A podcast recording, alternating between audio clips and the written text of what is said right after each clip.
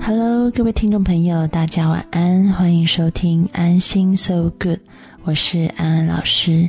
又到了每个周末夜晚和各位听众朋友在空中相会的时间了。这一季的节目呢，就如同在前两季的节目里面我们提过的，安安老师会述说自己的生命故事。那这样做的用意呢，是让各位听众朋友能够借由别人的生命故事反思自己的生命历程，希望带给各位听众朋友一些灵感。可能可以怎么做，或者可能可以不做什么，让自己的生命更完整、更丰富。好，安安老师今天要讲的生命故事呢，是有关于我父亲的部分啊。因为在前两集的节目里面也提到，这个生命故事包含家族的历史，所以今天要讲我父亲的部分。该怎么样形容我父亲呢？其实，我想。嗯，安安老师现在已经三十五岁了。那在三十五年的时光里面，如果我说我要找出一个世界上最爱家的男人，啊，我想我的父亲是当之无愧的。他真的是我所见过所有的男人里面最爱家的一个男人。在他的人生顺序里面呢，他是把小孩和太太放在第一位的，远远超过于。他对事业、名利或者其他东西的追求，其实很少有男生是像他这个样子的啊。一般对于男性来说，通常最重要的就是事业上面的成就。那么对于女生来说，可能更重要的是这个关系啊，跟孩子的关系、跟先生的关系、跟朋友、跟家人的关系。但是呢，我的父亲，我觉得他虽然外表是一个很壮硕的男人，但但是他的内心非常非常的女性化。我的父亲呢，在我回家的时候，他会煮一桌的菜，然后会烤上蛋糕，然后他会把家里打扫得非常整齐，而且他会乐于去表达他自己对孩子们啊，对太太的爱。他常常跟我说：“啊，我爱你。”我想，这个对于一般的中国男人来说是相当不容易的。这样听起来，似乎我的父亲可能是成长在一个感觉是非常温暖家庭里面，但是呢，事实上却不是这样子哈。在之前的节目里面有介绍过，我的祖母她没有办法生育，所以呢，我的父亲其实是一个养子。在我祖父母过世之前，他都一直不知这一件事情。那么是等到我的祖父母都过世以后呢，啊，我祖父母的一位朋友才跟我父亲提到这件事情，就说这个我祖父母有交代过他，等到他们都过世以后才让我父亲知道。但其实根据我父亲的说法，其实他小时候就隐隐约约的从邻居的孩子的口中，或者是我祖父母对他的一些态度上面，他好像隐约的就知道这件事情。但是呢，我觉得，呃，我的父亲呢，其实他可以作为这个我们心理学上面我们在讨论这个心理防卫机制上面，其中有一种防卫机制称为升华。升华讲的就是呢，当我们人遇到一些我们不想要面对的事情的时候呢，我们把事件转变成让我们朝向另外一个方向去努力的动力。简单举个例子来讲，就譬如说，嗯，有些人可能是因为他。从小受到歧视，那么他把这个歧视放在心里，他就告诉自己：我以后一定要功成名就，我不要再被人歧视。透过往另外一个方向努力，去消除他原本有的这种他不想去面对的东西。这个防卫机制我们称之为升华。为什么我说我的父亲是一个升华呢？因为呢，我觉得他他虽然知道自己并非这个我的祖父母所亲生的。但是他并没有像一般在心理历程里面所说的，就是他可能从此跟他的父母亲不亲，然后觉得是有隔阂的，觉得不被爱的，啊，所以可能更加的反叛，然后去做出一些故意要去令这个父母伤心的事情。相反的，他是非常非常的想要抓住这一份爱，他非常非常的孝顺。我父亲是一个非常需要爱的人，所以当他知道他有可能失去那个爱的时候，他会想尽办法去抓紧那个爱。这也就是为什么他知道自己是呃领养的，但是他反而特别的努力去孝顺我的祖父母。那么，由于我的祖父母从内地撤退来到台湾以后，他们的经济状况不是很好，所以呢，在我父亲小学毕业以后呢，呃，我的祖母就要求他去读所谓的军校啊，因为那时候呢，只要读军校的话，这个呃学校里面会给学生钱，所以就等于说你一面去读书，你还一面可以赚钱养家。所以呢，他十二岁的时候就送去念军校了。所谓的这个幼校，因为那是对这个他们还是孩子啊。这个军旅幼校的生活其实是相当艰苦的。根据我的父亲所说呢，他们常常都是晚上一群孩子都躲在棉被里面哭，因为非常的想家。而且呢，白天的这个军队的操练是非常非常艰辛的。其实对于孩子来说，常常都是这个。体能上面是吃不消的，而且呢，在发育的期间，军队供应的食物也是常常让他们是吃不饱的，啊，所以其实他的这个童年或者是他的青少年时光，都是在一个经济条件比较差的情况下长大。但是他说他很开心，就是每个月当他领到钱的时候，可以他可以把这些钱寄回家给我的祖父母，那是他感到最开心的时候。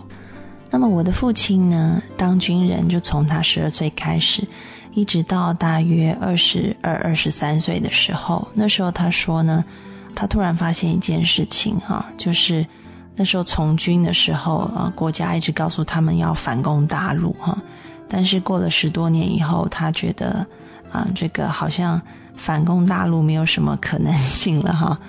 那这时候呢，就有一个小小插曲哈，跟他这个同袍睡上下铺的这个同袍呢，有一天晚上就突然呃巡房的时候就不见了，然后后来呢就被发现他逃兵逃走了，这个后来去查的时候才发现，原来他游到对岸去了。那么这个逃兵呢，就是现在非常非常出名的经济学家林毅夫先生，好。那这件事情呢，那时候给我爸爸一个相当大的震撼啊，因为嗯，对他来说，诶，他的同袍可以看得更远，想得更多，所以就离开了这个军队。那那他呢？所以他在想他未来的出路。就在这思考这件事情的时候呢，他的另外一位同袍呢，就告诉他说，也许读书有一个好的学历，才是我们这种没有家底的人唯一的出路。嗯，只要我们能够考上大学，那在当时来说，如果呢你能够考上大学，你就可以接到一个比较好的工作。那么我的父亲就听了他这个朋友的话，啊，两个人一起很努力的读书，那也很顺利的，他们就从这个军校出来以后，就很顺利的考上大学了。那考上大学了以后，他又遇到了哪些人、哪些事呢？我们先进一首歌，待会继续回来。张惠妹的。纯真年代。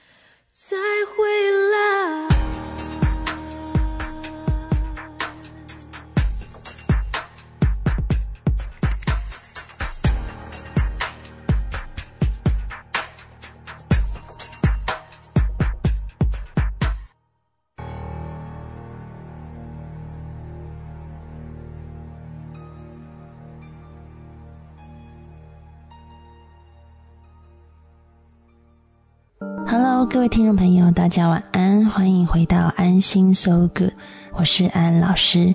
在上一节的节目里面呢，我讲到了我父亲他的生命历程。那要从他后来离开了军校，考上大学开始说起。他说呢，在大学的第一次的迎新活动上面呢，他看到了一个女孩子，眼睛为之一亮，觉得她很有个性，很酷啊。那这个女孩子呢，就是我的母亲。那他们很快的就陷入热恋，然后开始交往。嗯，年轻的男女总是特别的冲动哈，所以呢，在他们交往几个月以后，嗯，这一对年轻小男女呢，嗯，就发现原来他们有了爱的结晶。那这个就是鄙人在下我安安老师啊。那当时呢，在那个民风非常非常淳朴的年代，嗯，遇上了这种事情，我想这个唯一的解决方法，也就是在当时哈，这个社会认可唯一的解决方法，就是两个人要必须要赶快结婚啊。所以呢，很快的他们就结婚。那么我的父亲呢，因为就是要忙着赚这个奶粉钱哈，他小时候的一个玩伴哈。就找他一起创业啊，就说这个我的哥哥呢，目前在家里面这个客厅一楼啊，就要弄一个小工厂。那哥哥说也需要找两个业务，好，那不如就是我跟你，我们两个来做业务，然后哥哥女朋友来当会计吧。那所以我的父亲听到以后就觉得说，嗯，好，所以他就一起加入了这个小公司哈。嗯，那么在快要毕业的时候呢，我的父亲就去参加了一个外企公司的考试。那这个考试呢是六百个人，他们只取一个的。他很幸运的，他就在这个六百个人当中脱颖而出啊，成为这个进入外企的唯一人选。那在当时呢，这个他所居住的村子里面，啊，他也是唯一一个进入外企的这个大学生。啊、那当然，他就必须跟他小时候玩伴所筹组的公司呢说再见。这个谁知道呢？这个这一间小公司呢，在过了三十年以后呢，会成为一个台湾目前最最厉害的公司。这个小时候玩伴的哥哥呢，他就是现在非常非常出名的郭台铭董事长。好，所以呢，真的是说，有时候我们说这个命运永远是你难以预料的。在那个时候，我的父亲看起来是他们村子里面最出类拔萃的啊，进入最好的外企，然后又是大学毕业生啊。三十年以后呢，这个世界上是又发生了如何的翻转呢？人生唯一不会改变的事情就是无常啊，所以坦然的去接受生命里给你的一切挑战，好，因为嗯，塞翁失马焉知非福，而。人在这个高处的时候，也要时时懂得感恩，因为塞翁得马，焉知非祸。我想，嗯，保持一颗平常心，这就是面对无常的最好方法。作为一个女儿，我是怎么样看待啊我的父亲？哈，因为我们常说，就是任何事情都是双面刃。我们看起来是一个非常好的优点，但是同时，它可能也是一个缺点。啊。就举例来说，可能你喜欢一个男孩子，是因为他的风趣幽默，但是这个同时的另外一面就是，他可能也是一个很容易获得异性青睐，所以他身旁可能会有很多异性围绕的一个男人。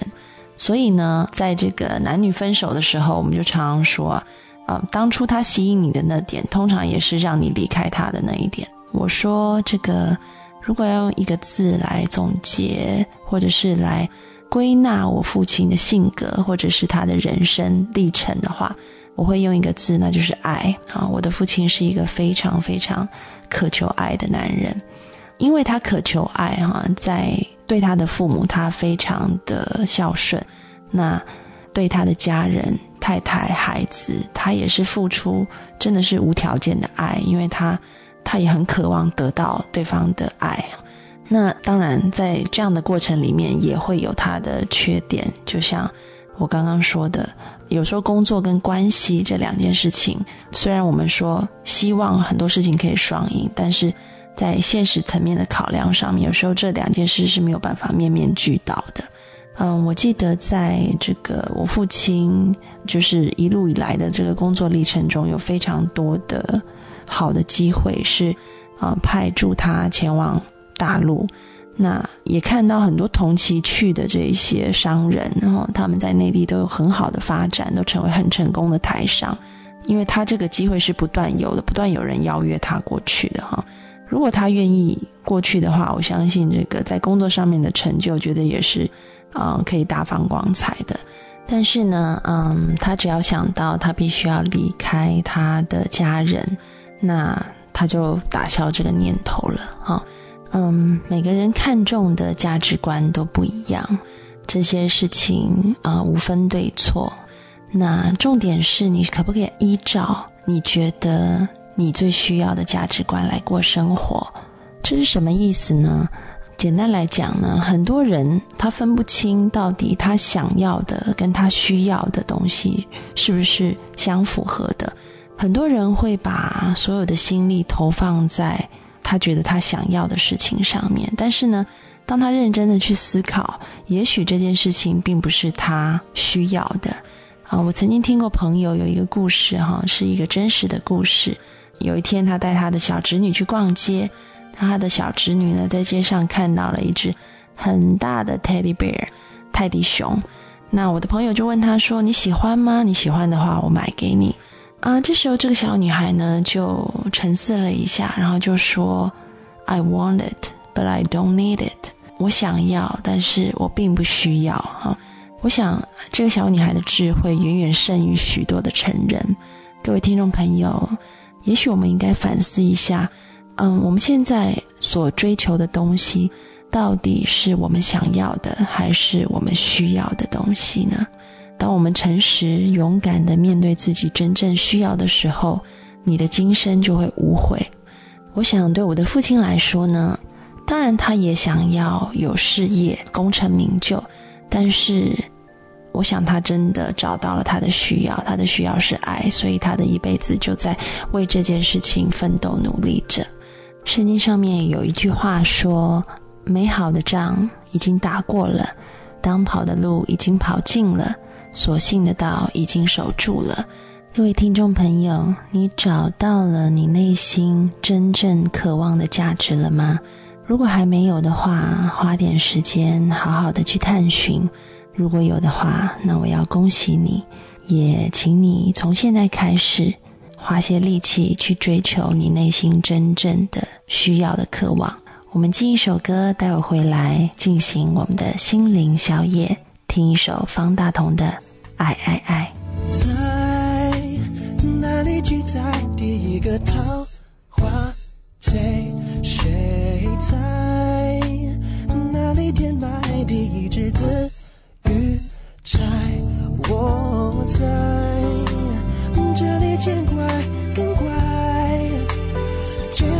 过电影里面人家的海，更想去看海；尝过人家的爱，更想找爱。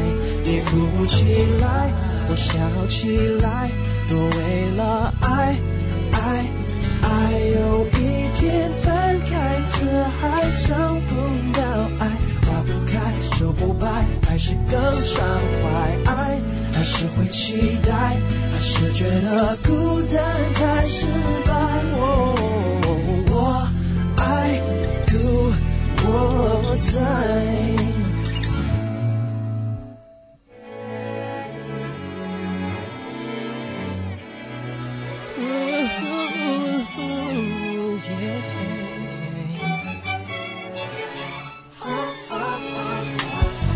找到爱，幸福的人肯不肯躲起来？正在